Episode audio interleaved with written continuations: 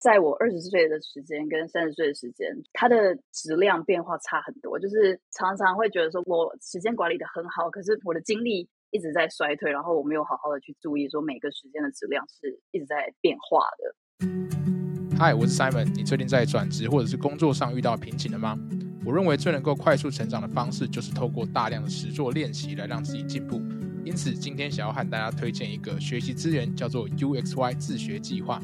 他们目前有一个十二周的产学合作实战营正在招生当中。他们将透过连接业界的设计导师、企业伙伴，让学员挑战企业现有的痛点，陪伴学员在安心的环境下练习真实的专案。如果你总是因为没有实战经验而求职被拒绝，相信这堂课程一定会对你有所帮助。那我们有相关的连接，还有专属的折扣码，我们都放在下方的资讯栏，欢迎大家来参考喽。No Shortcut 没有快捷键是一个由 AAPD as a Product Designer 所制作的 Podcast 节目。在这个节目当中，我们会分享许多数位产品设计、职涯发展、海外工作生活，还有个人成长相关的主题。我经常在白天正职工作之外，下班之后还身兼不同的角色，斜杠了许多不同有趣的专案。也因此，很多人会来问我关于时间管理的方法。所以这期节目我将会和大家分享一些自己的时间管理技巧。同时呢，我也会邀请到一样是工作还有生活经验非常丰富的 Yvonne。一起来分享他的时间管理方法，那我们就马上开始这期节目喽。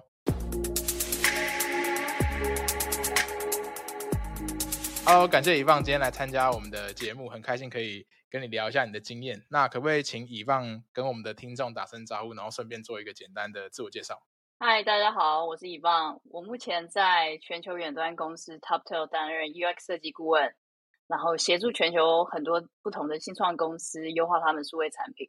那我过去可能比较知名，大家知道是在 Sketch，然后我有担任团队在亚洲唯一的这个设计师。目前其他除了这个在做这个设计工作之外，我也跟 Simon 一样在设计教育圈里面耕耘。那我在二零二一年的时候创立一个叫 UXY 的品牌，然后是致力也是培养在亚洲的 UX 设计师。然后除了这些以上所有事情。做远距设计跟教学之外，我也是一对双胞胎的妈妈，所以每天都非常非常充实。很高兴今天来上 Simon 的节目。谢谢 Yvonne，谢谢 Yvonne。对 Yvonne 的经验很丰富啊，就除了工作经验之外，还有很特别是远端的经验。那所以我们今天主题其实要聊关于呃时间管理，因为我觉得如果你今天是远端工作，就像 Yvonne 这样身兼多职，除了你知道事业之外，还有一些家庭的责任要顾，就是会有很多事情同时来。那这个时间管理啊，或是所谓排优先级就变得很重要。刚刚 Yvonne 有提到的一些，你目前人生有几个不同的角色嘛？对，包含说你现在有在做这个教育，然后你有做顾问嘛，然后你可能也有在做一些导师这样的东西，然后当然还有一些家庭的责任啊。好奇先问一下说，说你这些角色是怎么发展出来的？我当然说家庭的是另外，我说你的事业的部分，就是你是怎么慢慢发展出这些角色？是一开始你就会有这样的？职涯的期待，说，哎，你工作到一个阶段，你要自己来创业或者做什么？其实我觉得我的职涯，呃，跟很多大部分的人可能就是想要做设计，都有一点类似，就是先从就是加入公司，然后做设计师开始，然后其实后来慢慢发展出来几个不同的角色，可能像是说做导师或者做设计教育。或者是变成延伸到顾问，其实我觉得都是职涯的发展过程中发现到自己的热情，做这一块就是可能设计教育是对我来说，在人生的这个长远道路来说，我觉得是让我会每天都很呃期待，就是新的一天。然后就像人家说，就是你起床的时候，你都会很期待今天的新任务。然后所以我才会自己把很多的时间跟精力放在这些角色上。哎，所以你说你很喜欢教育，就是以前就有喜欢做什么分享啊，或者说喜欢教别人，会有很有成就感，是这样子吗？其实是在 CoMentor 这个新创公司，CoMentor 也是一个线上的平台，帮助工程师找比较 senior 的工程师当 mentor，所以是 Co 跟 mentor 嘛，CoMentor，然后我是帮他们负责设计他们的这个核心的产品，在那个平台上面，其实就是有两个主要角色，就是 mentor 跟 mentee。那我自己觉得，其实我蛮能同理 mentee，就是要想要学习 coding 这些人的一些心态。可是那时候我觉得我没有担任过任何人的 mentor，我不太知道要怎么去同理 mentor 的角色。所以我就是单纯一个设计师的想法，觉得就是我希望可以更能换位思考，站在 mentor 的角度想。所以我就去找了一下，就是有没有一些机会或方式让我去当一个设计师的 mentor。所以我从那时候开始，呃，找到一个在国外的平台叫 Design Lab，然后它是一个可以也是帮设计师然后连接 mentor 的一个平台，所以我就申请加入，然后成为一个 Design Mentor。从那边开始，然后带了一些呃，它是一个全球平台，然后就主要 focus 在亚洲地区，带了一些学生之后，我就发现我很喜欢跟学生互动去，然后去分享。我所知道的东西，然后也透过他们问问题，然后自己也觉得学习到更多我自己不知道的盲点，这样子。哎，这些你刚刚学讲的都是远端的吗？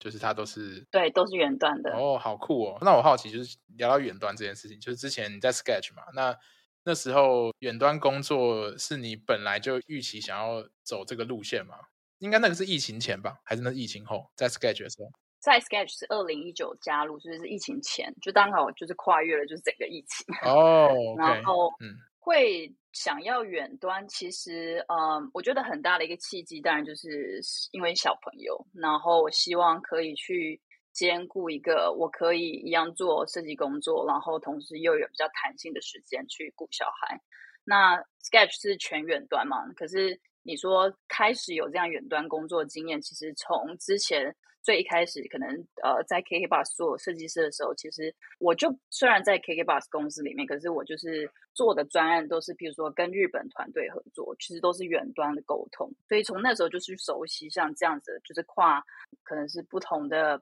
国家的团队协作，然后去体会到，就是我自己觉得觉得就是。远距可以打开设计师的视野，然后可以有更多的这种国际机会，这样。嗯，哎，那你真的还蛮可以说幸运，然后也可以说是很前期就累积，因为现在反而疫情之后，大家有点被迫远端，反而很多人他可能原本是习惯就是到公司上班，然后就发现现在待在家，他少了这种跟人的互动或是社交的东西，他反而有点不知道怎么去适应，因为远端的工作方法还蛮不一样的，就是首先你要自己管理好自己的时间嘛。因为没有人坐在你的位置附近去看你在干嘛，然后还有就是说，如果有时差的话，你可能还要什么非同步沟通，你的文字沟通能力要比较强，所以我觉得这个都还算是蛮需要在调整。就如果你今天从一个传统工作环境，然后到远端的话，那你的时间分配啊，这些想法、做事方法都会有一些调整，这样子，以望你现在的工作形态，因为很多种类型的工作，还有家里的事情，那你怎么去分配这些时间？我每天的 routine 基本上都比较算是围绕在家庭生活跟小朋友的时间，对。但是我怎么去分配我的时间？其实，呃，我是用一种叫储蓄桶的概念嘛，因为我觉得时间其实是每个人都一样的，都是大家都是一样二十四小时。从年轻的时候 讲自己好像很老，是从年轻的时候，我觉得当设计师就会觉得哇，我的时间因为一个人，所以。呃，有二十四小时满满的，就是我想什么时候用它就什么时候用它。直到现在，我现在有可能是呃不同的角色，然后有家庭、小孩，然后我就发现需要去分配给不同的人生角色，然后处理不同的任务。我就发现这个时间，在我二十岁的时间跟三十岁的时间，就是它的质量变化差很多。就是常常会觉得说我时间管理得很好，可是我的精力。一直在衰退，然后我没有好好的去注意，说每个时间的质量是一直在变化的，对。然后其实现在运用的方式是说，就是好，我的时间我必须要很明确的知道我的每个时间我用它到底是用在哪边，然后它的目的性是什么。所以我是把我每一天的二十四小时会比较着重分配在我的人生觉得很重要的几个面向，主要有五大面向。那这五大面向基本上就是有自我，就是我把自我健康、我的生理心理状态排优先。那原因是因为我觉得，呃，当我自己把自己顾好的时候，比较可以把我的其他人生角色都可以处理得很好。这就是我说的时间的质量，很多都是来自于我的自我。所以我会把时间优先排在自我健康，然后接下来顺序排出来就是家庭、工作、学习跟社交。然后我会把这。基本上五个大面向，然后把时间去分配，就是可能每一周我会用就是 Google Calendar，然后去分配给几个不同的面向，然后把时间用不同颜色放进去，这样很明确让我知道说我的一个礼拜可能我花太多的时间在工作上面，然后缺少了家庭的时间，然后缺少自我的照顾时间。这样子可以让我在可能一段时间去 review 我自己的时间运用的时候，我就会发现说，长时间工作，可是我的自我跟家庭这边没有把一定的时间放进去，等于就是没有储蓄像我们理财的时候，我们不是都会把一些钱分散嘛，放在不同的桶子里。那我觉得时间也是一样的概念，就是我的人生几个很重要的面向，其实都需要长期的、固定的放时间进去，然后让我的在不同人生角色状态都是很好，就是长远的可以走很远这样。哎，我觉得刚刚一棒讲到两个重点，我还蛮认同，也蛮喜欢。就是第一个是要平衡嘛，就是你今天有好多人生的面向，或是工作的面向，它就是个天平。如果你今天偏重一边的话，那你很容易其他地方就会失衡。比如很冲事业，事业赚很多钱没错，可是你可能家庭关系就会受到影响，因为你没有时间陪伴你的家人。所以我觉得刚刚宜芳讲到这个平衡，然后你可能要把时间放在不同的桶子这一点，我觉得其实还蛮重要。就是每个人自己可以先去。思考自己人生最重要的事情是什么，或做最在意的。当然每个人不一样，一旦有这个之后，你就可以去做一个比较好的分配，这样子。然后另外一个，我觉得刚刚提到的每个单位时间，你可以做的事情，或者是说你的精力，可以让它做多少品质，这有点不太一样。年纪大，精力会流失的比较快，所以我觉得有时候反而是在做那种精力管理。你有时候很难，就是说真的有办法专注三小时。我不知道，我觉得我现在好像专注力有下降，所以我可能我的那个 time block 会切比较小块，甚至有时候我会觉得说，有件事情它是需要脑力的，然后我给他三小时，他也不见得可以百分之百都用得很，你知道精力很足的在三小时，我可能会切换任务，用脑的大概半小时，然后再不用脑的再半小时，然后这样子去去切换，这样不知道有没有对很多人有道理的，但是我自己好像是这样。我其实一开始没有注意到，其实我的时间质量一直在下降的时候，其实我比较专注在管理时间，就是我单纯可能去运用一些时间管理工具，然后去把我的工作时间，然后可能就是家庭时间，然后放上去。我就发现说，我好像 miss 掉，就是在这个不同的任务，可能它的时间放上去之后，可能某一些任务它需要花比较多的精力，譬如说我某一个工作需要很高度的思考，然后要。脑袋常常在就是高速运转，我就曾经就是把工作那种很深度思考的那个任务放在小朋友要回来之前的那一段时间，然后我就会发现我在转换到家庭时间的时候，我的脑袋就快要烧光，然后完全没有办法去思考。小朋友可能在吵闹，然后就脾气会变得很差，然后就没办法好好变成就是一个妈妈的角色跟他们陪伴这样子，所以我就觉得。其实我必须要去专注说，哦，在我运用我的脑力、精力的这个不同的时间的用量，其实是要小心的。所以我现在其实除了管理时间之外，我也有在管理我的 energy，就是我有一个 energy management tool，对，然后我放在像 Notion 里面这样子，然后我会把我的工作跟生活，生活其实包括家庭跟我自己，就是我自己可能会想要做一些 side project，或者是想要学习什么东西，因为其实。我一个人想要做的东西真的是太多了，我想 Simon 应该也是。然后可能会用到 energy 的任务，我都会把它放在一起。就是当我去看他说，就是现在我需要 active invest 在某一个任务的呃任务到底有多少，工作跟生活、家庭所有摆在一起。然后当全部需要用到 energy 的任务太多的时候，我就会去 review，然后去删减。就是我不会一次把自己的 energy 放在太多的事情上面，这样其实没有办法有很好的产出。我这样理解就是视觉化这件事情，我也很喜欢视觉化。就是说，你有时候用想的，觉得哎，事情好多哦，你就当然记下来嘛，就一件一件事情。可是你没有去分析它，到第一它属于什么类别，然后它会用到你的精力多少，它这个要花多久时间。像这些有点像是它的小小的这种标签，如果你有办法去简单分类，然后视觉化的话，你就可以很快知道说这些事情已经超出我现在能做的，就我的精力能处理的范围，那你就可以去做一个算是整理或是收敛。有时候用脑袋想，的确是没有办法很好的去，你知道消化这些不同的类型的任务。然后有时候你写下来，有时候你只是想要去排空而已。这件事情不要一直放在心上，你可以晚一点再去看它，可能就不会现在一个东西压在你身上，觉得很阿杂这样。我想要事情就赶快写下来，然后就拜拜，然后可能明天再来看这样。对，就是因为每天有很多大大小小的事情嘛，有些是你要马上回复的，然后有些是不用。或是有些就是说，他也是很急，可是他可能会需要你思考一下再回复。在做任务管理之前，我如果第一件事情是捕捉嘛，捕捉就是说先把这东西捕捉下来。那其实我的方法真的还蛮土炮的，就有人听到可能会觉得很好笑。有一个东西进来之后，我就先写在我的 Slack 里面，我就会传一个讯息给我自己。啊，应该说那个讯息很大串的，就是所有的 list 啊，有些是小，有些大，就现在还没有分类，这样就全部就写写写写。有些已经大到我觉得这是两三天都做不完的，我会就把它拉到，比如说 Notion，或是说反正就是一个独立的一个范围，先把它从这个 list 移掉，因为这太大，因为一直看到它我会心烦意乱。反正它这个也不是这两天要做的事情，对，那我就会专注在这些比较小，然后可能当天可以处理，或甚至明天可以解决的事情。那这就是我的今天的 list，然后当然就是再去排一下它的优先级。今天做完我就把它用删除键，所以我觉得很有成就感，是因为我就在消灭这些东西小任务，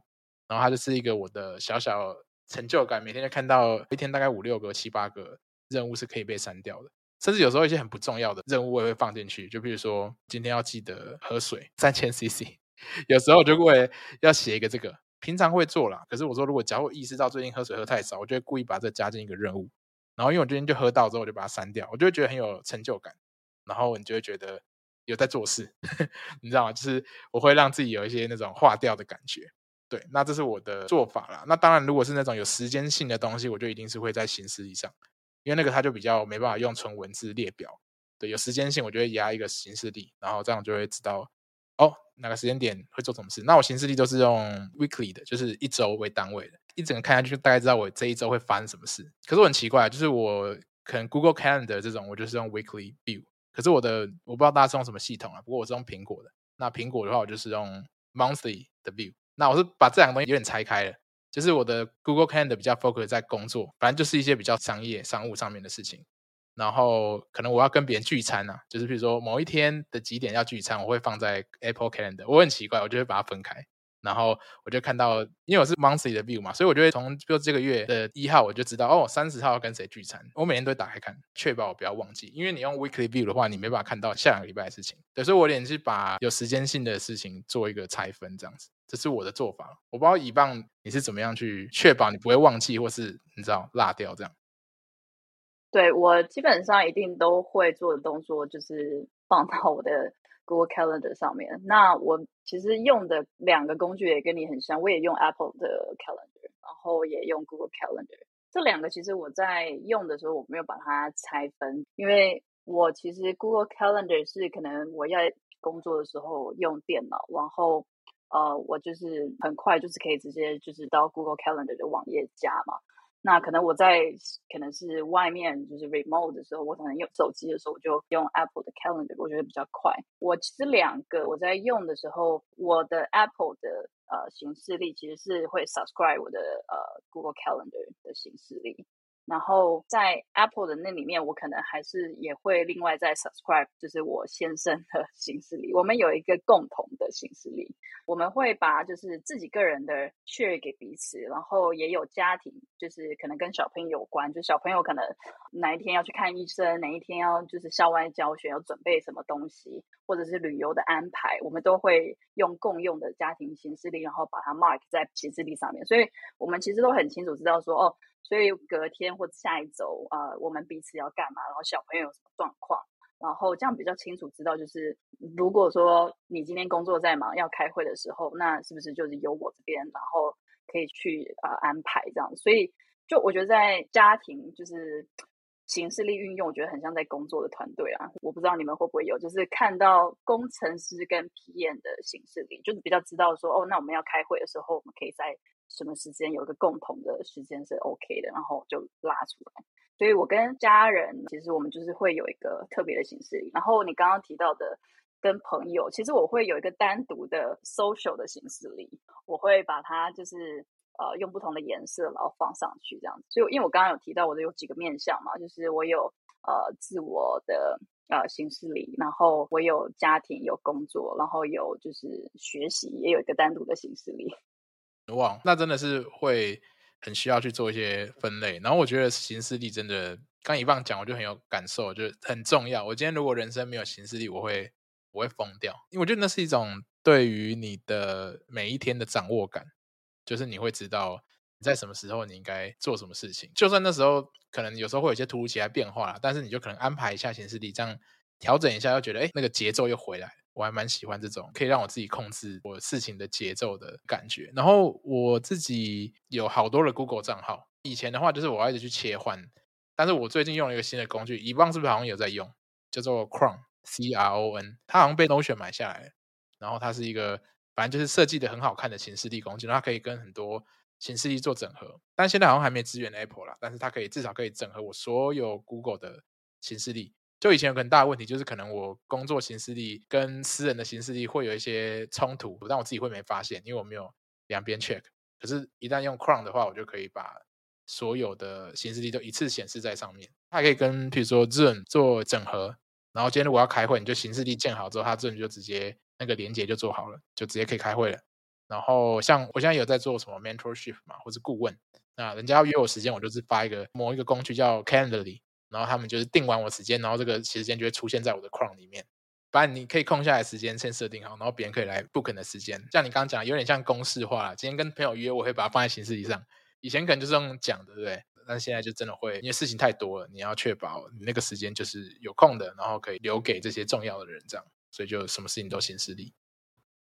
对啊，我觉得 Chrome 蛮好用的。如果是远端工作者的话，我觉得蛮推荐，因为 Chrome 它在 support 就是 time zone 的切换。比如说你在 Google Calendar 上面，你要去呃了解说跟你要约 meeting 的人，他可能在比较不熟悉的时区，然后你可能要抓一个就是那边 time zone OK 的时间的话，Chrome 蛮好去切换 time zone 的。然后我也蛮喜欢它有一个功能是我在就是要开会的时候，它好像前。应该是五分钟吧，然后就会跳出在上面，就是会提醒你说，哦，等一下要开会，然后这边是 meeting 的 link，然后我就会很快，就是可以直接 jump 到那个 meeting 里面，我就不太需要再到 Google Calendar，然后再找说，所以我们等一下的 link 在哪？对啊，因为它就是真的设计还蛮好的，整个体验啊很顺，很丝滑这样子。很丝滑，它的创办人是设计师，所以我觉得它使用体验是真的还蛮不错的。我们今天没有业配啦，但是希望 Chrome 可以找业配，可以扩展这台湾的市场。但我们会把链接放在就是 Show Note，如果大家有兴趣需要时间管理的话，我觉得可以试试看。那我还蛮好奇，以望自己有没有一些提升效率的小工具或小方法，比如说有没有什么这种可以让你专注的工具啊，或者是你平常怎么做的？首先，我会呃，我觉得大家很容易会。让自己不专注，可能就是你可能会三不时收到不同的 notification，就是通知。你看到的时候，其实那个东西就会在你的脑袋里面，然后在那边盘旋，然后就会影响你的专注力。所以，首先我在 notification 管理，基本上我会活用，就是像 iOS 不是会有那个 Do Not Disturb，然后你可以设定 personal 还有 work 这样，然后我会活用那个东西。所以基本上我要可能是 deep work 深度工作的时候，我一定就是会开就是 Do Not Disturb，我就会。让自己看不到那些 notification。我另外一方面就是，譬如说，在假设我真的不小心看到的时候，有一些小任务，我是没有办法短时间处理。譬如说，五分钟之内没办法完全呃 process 处理完的这个任务，我就会把它丢到我的一个工具叫 Things。我有用一个 app 叫 Things，然后它是有点像一个 to do list，把自己每一天要处理的事项，然后放在上面。就像你刚刚说，你把它放在 Slack 或 Discord 里面，Things 也是类似这样子。然后我就会把它当做我的这个储存所有需要处理任务的一个储蓄桶这样子。那 Things 我是把它拿来用，就是我今天如果有任何任务接收到，然后我没办法短时间处理，我就会把它记在里面。因为我的 Things 里面也可以去分资料夹，我的资料夹其实分法也跟我刚刚提到，就是我人生 care 的几个面向有关，就是。我会分可能跟我有关的、跟家庭有关、跟工作有关，然后跟 social 有关，然后它里面也可以压时间，就是我会把它直接丢进去，然后可能我当下知道说这个任务应该在什么时间处理的时候，我就会压一个时间，然后等到那个时间到了，它才会跳出来提醒我，所以我就会直接放进去之后忘掉它。对，Things 对我来说，我自己称它就是第二个大脑吧，就是它是我在我的手机 iOS app 下面有个 Dock 嘛，通常下面像 Simon 会放什么？我放了。Gmail 吧，跟 Spotify，然后还有 Chrome，还有个 Notion。哇，那么多！我基本上只有 Things 跟一个 Browser 的 App，就是两个在下面。哎，它不是可以放四个吗？所以你只放两个？对，我只放两个，因为我基本上希望让我的手机也是让我可以去除杂念，就是不要让我看到任何会让我不专心的东西。所以我连就是在手机里面，可能是比较跟社群平台会让我不小心点进去，然后那边不小心就是乱滑的那些。应用程式，我都会把它包起来，然后不会让我看到那些通知的点点。题外话，一望是不是有点极简主义？我觉得原因是因为其实我我真的很容易会情绪上面的不稳定。如果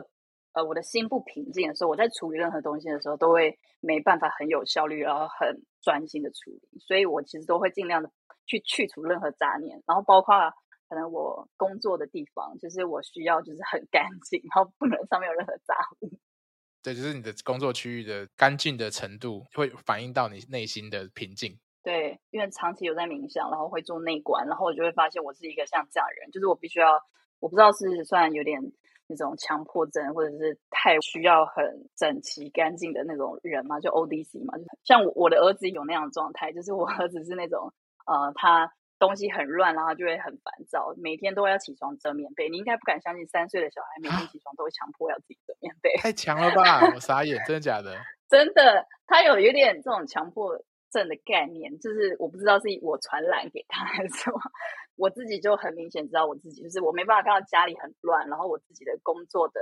桌面基本上是全空的，所有东西都尽量是很条理，让我自己很明确知道在哪边的。嗯，这蛮有趣。有时候我会就是以前可能工作的时候嘛，然后看到有些同事的那个桌面很乱，我不是说实体的桌子，我是说电脑里面的桌面，有时候也会反映到他的真实桌面啊，就是我觉得他是有点相关的。那有人也会有数位整理的强迫症嘛，像我其实是有，就是会把所有的资料夹分好啊，或者是一些，反正就是你的知识管理或者是你的内容，定期会清垃圾桶啊。反正我的桌面，我说 digital 的桌面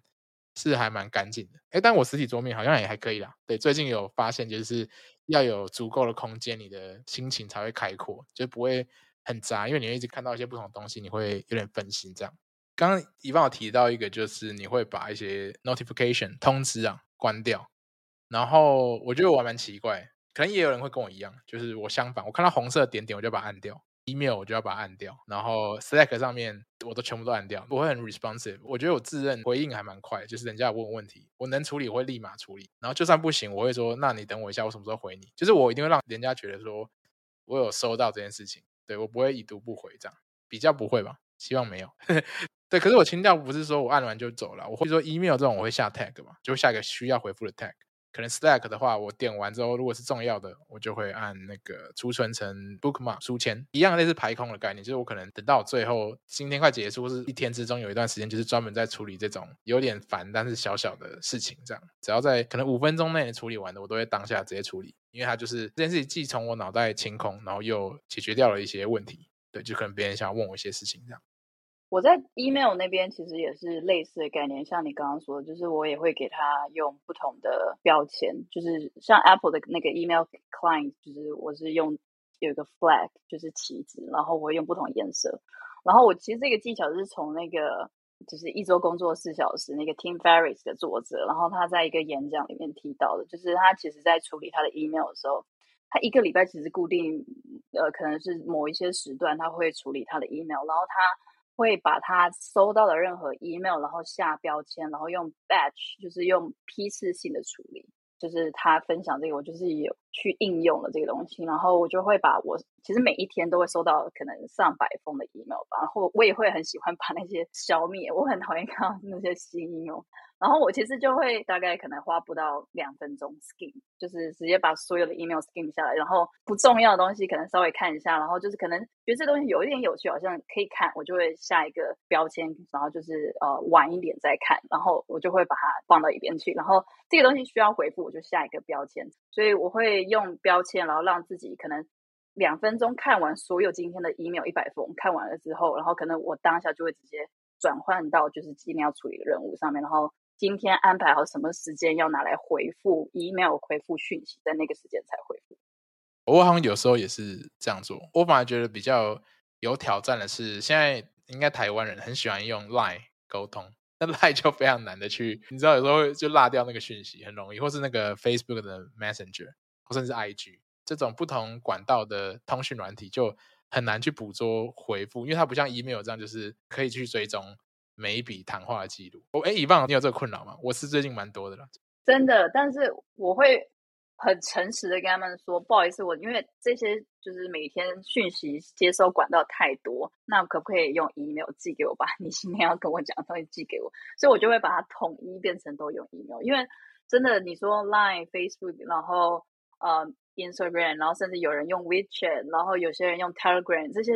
所有的这些沟通管道，太多的讯息，其实我不可能把每个讯息都就是好好的，只能去规划一个系统，然后说这个要记得，然后在不同的频道都有不同需要记得的东西，就很难管理。所以对我来说，我觉得如果这个任务很大，需要我花时间处理，不是说我回一个简单讯息就可以结束的东西，我就会说可不可以寄 email 给我？这样真的蛮好，就是集中那个管道，然后这样你也会比较可以回复出更高品质的内容，不然你就会光追踪这些不同的对话的时间点啊，进度在哪就已经很累了。这样。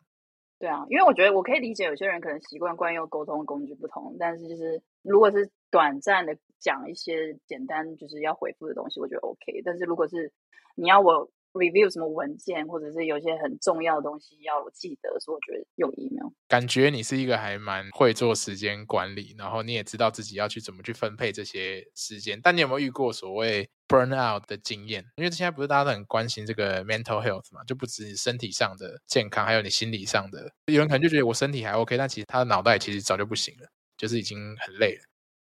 有，其实我 burnout 过两次吧。第一次其实是在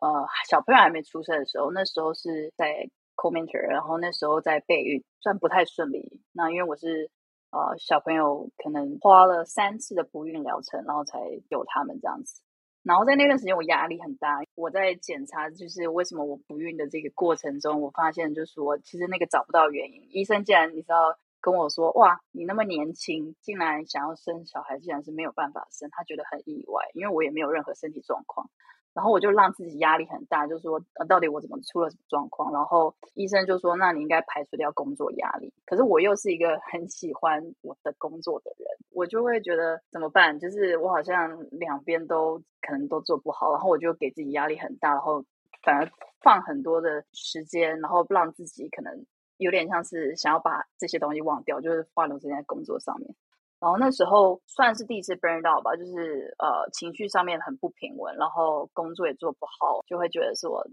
怎么办？好像在一个 人生道路口，我也要觉得说我应该先停止工作，不然我就没有办法生小孩，还是说我就不要小孩？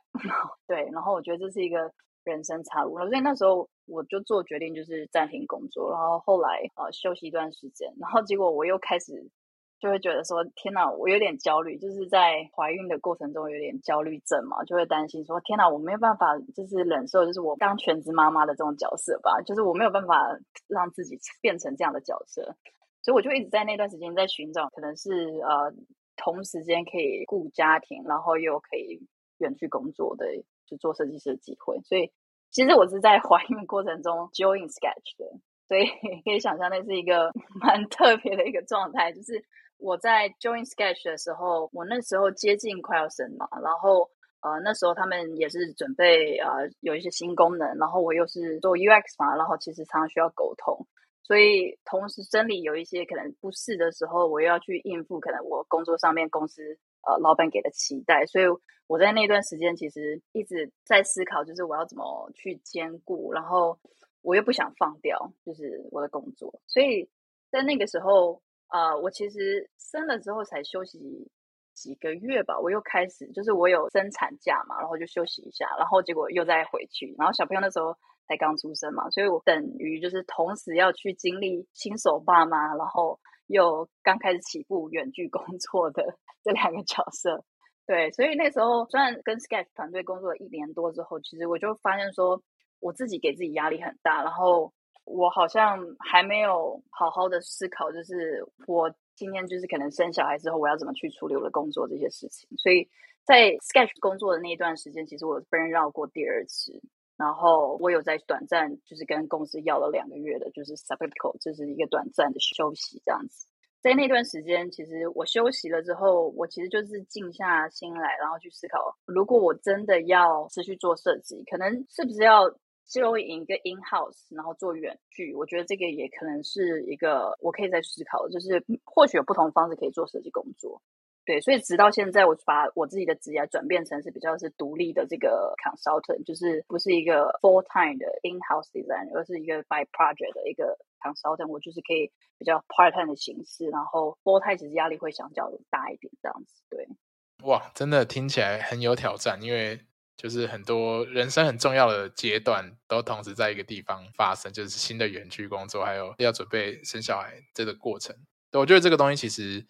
burnout 这件事情都有机会经历到，就那个临界点吧。就是如果我们今天有办法知道我们在什么时候的状态会 burnout 的话，可能还可以先事前先阻止一下。但我觉得很多人可能是遇到才会学到。我以前是那种什么工作来我都会说 yes，就是那种很 formal，就很怕说我今天如果没接到这个案子，或是没有跟这个合作，还是怎么讲过不去，就觉得内心怪怪的。但是后来就搞到我真的。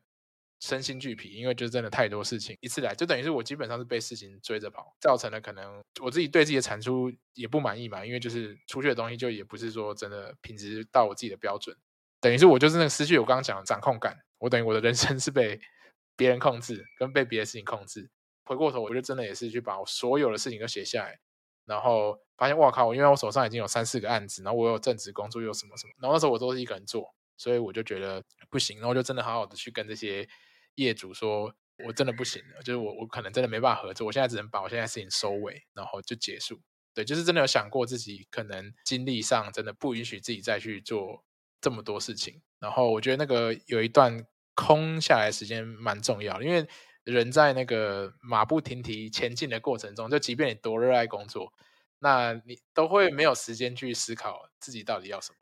就你有可能就是这样子一路过下去。我觉得我还蛮鼓励。”那种空一个月都不做事的那种状态，就是当然不是常常了，就是说你你可以这样放空啊，有可能去做一些旅行或什么，你就会突然灵感乍现，你觉得你突然可以做什么事情？我觉得我还蛮想要那样，但现在好像不行诶，我现在好像没有 没有这个机会。但是我觉得如果有的话，我应该会去做这件事情。我觉得这个放空一个月、两个月的这个。行为其实反而对我来说好困难，就是我之前啊、呃，在我的部落格一个文章里面也提到，就是我会发现我自己不知道怎么该让自己无聊，因为我常常就会想到各种东西，我好像有好多东西可以做，所以我只要一有自己的时间的时候，我反而会不知道怎么让自己放空，这件事情反而让我觉得很困扰。然后我不知道 Simon 有没有遇到像这样的状况，就是因为已经让自己很有效率、很生产力很高，然后。事情排得很好，可是当自己可以闲下来的时候，反而不知道自己该怎么让自己 relax。我不知道这该怎么做。哦，我觉得每个人对放松这件事情的定义不一样，或者是你要做什么事情才可以放松。有人可能会去运动，会去爬山，或是就是他可能脑力不会耗那么大，就是可能要找出你自己想要放松的是什么，这是第一个。然后像我可能就是其实就回到行事历，就是行事历除了排工作以外，我可以有个两小时的 blog。叫做耍废，就是 或者看 Netflix，我真的有这样子，就是我是强迫自己。其实我还看蛮多搞笑影片的，哈 哈这听起来很好笑。就是有些人会跟我聊天说：“哎，为什么 Simon 你好像很忙？为什么你好像还可以跟我聊一些最近 YouTube 的一些事情啊，或者是什么就是八卦的事情？”其实我都有 follow 啊，对，所以我觉得那个是我的小确幸啊，就是我可能会有一段时间就是 do nothing，就是我就把放松或者耍废这件事情放在我行事历的其中一个任务。对，那我当然就会觉得说。就是 make sense，它就是我本来就要做的事情，我不会有罪恶感，因为我知道说我没有透过这段时间放空的话，我会一直处在很高压或者是很忙碌的状态。然后我觉得可能年纪也大了，你知道自己就是没有办法一直持续的做很多事情。然后我现在也很准时睡觉，尽量是十一点半，因为你睡你也不会马上睡，你可能会躺在那边划个手机嘛。更进阶的可能连手机都不要带进房间里面，还在试啦，我不敢说我成功，对，但是。比起以前，我基本上很少超过十二点。现在知道你的体力需要去储备你明天的事情，然后当然也就不会赖床了，因为你有睡饱，然后可能有一些想做的事情，那你就自己会跳起来。对，哇，我觉得听 Simon 的那个分享，就是可以在 Calendar 上面设就是耍废的时间，我好羡慕。我觉得 我真的很难有像这样耍废的时间，就是。我哦，对，因为我没有家庭那个。如果我有一点点时间，我可能大概都要处理一些家务事，可能对小朋友要准备一些东西，明天上学，或者是家里面可能要准备说哦，呃，下一次旅游的计划之类的，就是可能呃，我只要有一点时间，我可能就会把它放上去，然后。像刚刚你说吸收一些，就是最近到底在流行什么，然后有什么东西是呃可可能可以追剧，我觉得有兴趣的。其实对我来说，都需要去找到那种很零碎时间。比如说，其实我会在折衣服的时候看，然后就是我会 double task，把那个时间，就是可能对我来说是可能没有生产力的任务，然后放在一个 可能也是不太有生产力的任务，我会两个同时做，然后可能通勤的时候听 podcast，对，然后。我会基本上去让自己的时间可能是可以最大化的使用，因为真的让我自己耍废的时间真的太少。然后我当我有一点点空闲的时间，可能我又会觉得说天啊，这段时间拿来耍废，有点罪恶感，你知道吗？我懂，我懂。不过遗忘真的是，我觉得比较辛苦。如果一旦有家庭之后，大家都会讲说，你有家庭的话，你的时间就是只有在小朋友去睡觉之后，才是你自己的时间。基本上，其他时间就是你要以家庭为重。这个我还蛮可以理解的，对。但是我刚好现在的状态还允许我去耍废。有这个人生阶段转换的话，你的时间安排又是一个完全不同的状态。这样子，那像我也是用零碎的时间。我的 pocket 时间就是我煮饭、切菜的时候，或是洗澡的时候，那就是你刚刚讲，我可以 multitasking，我有一些不用动脑的一些事情，因为你可以耳朵用一个功能嘛，做一件事，然后手做另外一件事情。总结一下刚刚讲的一些重点呢，就是比如说去理解你这个现在手上的任务有什么，然后去帮他做个简单的分类，然后有这个时间的储蓄桶的概念，你要有一个平衡嘛，然后也要去管理自己的精力，不要让自己 burn out。如果你今天 burn out，你可能要花更多时间去修复它，那也不见得是一件好事。然后再来就是呃，像是视觉化这个事情，就是把你的时间原本都是很抽象，然后把它变成一个一个的 time block，你可以放在行事历，比较好去掌控或是预测接下来发生什么事情，然后跟不同管道的资讯集中在一个你最常用的地方，比如说 email，应该这也算是比较初阶的这种任务管理，应该已经算可以做到还不错，你就基本上不太有什么太大的问题。那剩下就是大家自己去探索更多属于自己的方法，这样。对，就是其实每一个人就是在管理自己的时间精力，我觉得都有要因应自己可能是工作的不同，然后或者你生活心态的不同，要去做一些调整。然后我必须说，burnout 当然可以预防，当然很好，但是很有可能你自己很难去注意到哦，你接近 burnout。所以我觉得就 burnout，我觉得没有关系，因为毕竟你 burnout 之后，就是你就会发现说哇。糟糕，你必须要停下脚步，然后去检视你现在的生活跟工作，其实是超出你可以负担的。所以，呃，让自己拥抱一种心态，就是如果遇到什么像这样 burn out 的状态的时候，就暂停，然后去调整你现在的工作心态。对，没错没错，我觉得这样也是一个很好的做法。好，非常感谢以望今天的分享，然后我也讲一下我自己的 一些对于时间管理啊、效率管理这些做法。我们今天其实有一些听众的 Q&A，看以棒这边有没有什么经验可以分享？关系，他是说这个中年转职有没有竞争力？那如果今天有家庭小孩要兼顾的话，有没有建议的职涯规划？中年转职有没有竞争力？我觉得中年转职肯定不会没有竞争力啊，因为中年你其实比很多年轻人来说，你在职场上已经有非常多的不同历练。那其实那些历练，我会觉得说，用一种不一样的方式去思考，换位思考的话，其实。他可能在你的新的职业上面都会有一些加分的一个方式。那你可以去思考，你在过去的这些工作经验来说的话，有哪一些的可能是比较容易转换，通常是软技能吧？可能就是你在沟通能力啊，跟人应对能力啊，或者是呃，你可以去呃 sell 东西、卖东西、做简报能力很强之类的。这些其实软技能相较来说比较容易去转移在下一个职业。那如果是转移到设计师职业的话，我觉得我遇过很多，可能这样算中年嘛，三十到四十岁。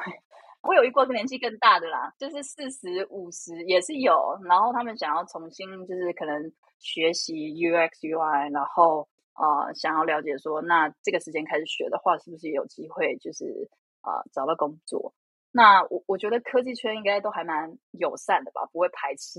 年纪大的人，作品能力什么 OK，我觉得转职到设计职业，我觉得都很 OK。那有家庭跟小孩要兼顾的话，我因为我以自己的经验来说的话，职业上面我自己当然就是会选择，可能当然它可以弹性的，可以是有远距的机会，然后可能是在工作的 loading 上面吧，我自己会去衡量，就是如果这个。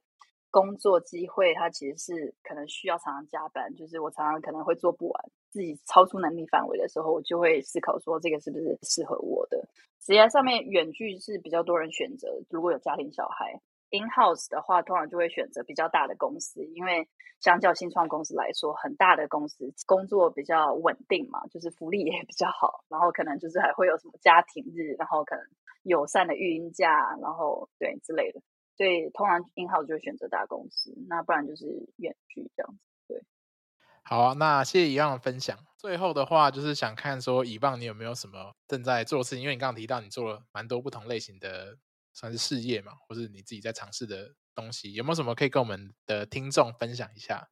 对啊，我现在在做这个设计教育相关的事情，就是有一个品牌叫 UXY，然后其实跟就是 Simon 在做 AAPD 很像，就是我们比较专注在协助可能是没有呃设计背景的一些想要转职的人，他们去学习这个新的 UX 的技能。那我会说我们在做的比较是偏向实战型的，就是我们会在我们的 UXY 的这个线上的这个课程，我们会邀请不同的公司合作。然后啊、让我们的学生是用实际的公司出的这个专案题目来边学边做。所以，如果 Simon 的听众如果有人就是对可能想要多了解 UX，然后甚至是建立一个好的专案作品，然后去找工作的话，那就欢迎，就是也可以看看 UXY 的这个课程。感谢 Yvonne，我会把那个 Yvonne 的 UXY 的连结放在 Show Note，所以大家有兴趣的话可以去看看，应该还蛮不错的。好，还有一个问题，如果我们今天，当然我们知道我们很多事情都要自己尝试嘛，没有快捷键，这是我们的节目的主轴。但是如果今天有快捷键的话，可以让你快速达成一个目标，或者想去一个地方，那你会想要什么样的快捷键？我会想要有一个快捷键，可以 让我的 emotion state 可以快速的平静。哦，就是心灵的平静嘛，刚刚讲的。是因为我觉得这个是一个很 key 的东西，在我做任何东西的时候，如果我可以。很快速让自己感到平静，然后很心无杂念，我就可以很快速的投入这个处理任务的状态，这样子。对，我觉得我好像也蛮需要的。我真的是分心到不行，有点奇怪，我觉得有点享受这种状态，就是我喜欢在不同事情切换，可能每个人的脑袋不太一样。对，就是因为我每天都在经历类似的状况，就是比如说我因为小朋友可能。常要上学爬不起来，然后我就要可能早上就要在那边发脾气，说赶快动作快快快，然后就是穿衣服、吃早餐、刷牙、穿鞋子，然后这种情绪你知道，在一早上的时候就累积，然后接下来送完他们之后，我又要调试自己的心情开始工作。因为如果是没有小孩，我相信你们可能就会是一早起来安排一个，是让自己伸展，或者看书，或者是呃让自己缓慢转换到开始工作的心态。那我的 状态比较像是一早起来就要先处理小孩，然后情绪就是很高涨，然后又要再回归到自己平静。我觉得这个常常就每天都要这样转换，我觉得有时候很累啊，好辛苦，好辛苦。但是你真的会非常非常需要这个快捷键，可以快速让你恢复平静，然后可以开始专注到你的任务。真的，好，谢谢今天呃，Yvonne 跟我们分享那么多，我觉得我今天也学到蛮多的啊。然后尤其有时候是一种。感觉是一种启发，就感觉好像可以看到，假如说如果今天有家庭的话，会面临什么样的挑战。然后我觉得，呃，每个人处理这种不管时间分配或精力的做法都不一样。那我我觉得今天 Yvonne 或是我分享的，我希望可以给听众有一些参考。那也希望大家可以试着去找出自己呃对自己比较适合的管理自己时间啊、任务啊、精力的方法。好，OK，那我们今天就先聊到这边了。感谢 Yvonne 今天来跟我们听众做分享。我们下集再见，谢谢大家，拜拜，拜拜。下期节目，我将和 AAPD 的成员 Ryan 来聊聊如何成为跨国企业的人才。除了最基本的语言能力之外，还需要具备什么样的能力还有特质，才能与全球优秀的人才竞争，并且从中脱颖而出？如果你对于海外职涯有兴趣，想要成为一个国际型的人才，那就千万不要错过下集节目喽。非常感谢大家今天的收听。如果你觉得节目内容对你有帮助，或是喜欢我们的节目，欢迎到 Podcast 平台给我们五星好评，或是有任何的建议，都欢迎留言或是写信告诉我们哦。